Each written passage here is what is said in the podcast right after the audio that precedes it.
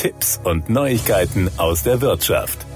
Die Angst vor Phishing packt europäische Unternehmen. In der neuen Studie von IDG und OpenText, Carbonite und WebRoot äußern sich fast neun von zehn Befragten besorgt darüber, dass ihre Mitarbeiter, Kunden sowie Partner ins Visier solcher Attacken geraten könnten. Und diese Sorge ist berechtigt, denn in den vergangenen zwölf Monaten wurde jedes Unternehmen im Durchschnitt 26 Mal mit Hilfe von Phishing angegriffen. Die Covid-19-Pandemie ist daran nicht unschuldig. Drei Viertel der Befragten haben eine Zunahme der Angriffe seit Beginn der Pandemie beobachtet. Allerdings berichtet nur knapp die Hälfte der Organisationen von Phishing-Versuchen, die explizit im Zusammenhang mit Covid-19 stehen. Stattdessen versuchen Kriminelle die allgemeine Unsicherheit sowie die steigende Anzahl der digitalen Tools und Mitarbeiter auszunutzen, die im Homeoffice anfälliger für Betrug sein können.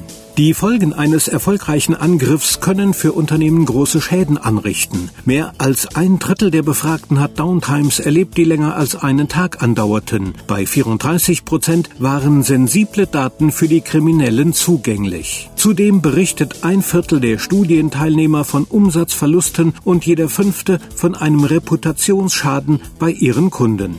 Phishing nimmt verschiedene Formen an. Daraus ergibt sich für Mitarbeiter die Herausforderung, diese Angriffsversuche rechtzeitig zu erkennen. In der Studie werden die folgenden Angriffe dabei als besonders schwierig eingeschätzt. Standardisierter, nicht zielgerichteter Massenversand, der Angriffstyp, von dem die meisten Unternehmen in den vergangenen zwölf Monaten sicher betroffen waren oder dies vermuten. Clone-Phishing, das sind Änderungen an einer existierenden E-Mail, um einen legitimen Anhang, Link oder ein anderes Element durch ein bösartiges auszutauschen.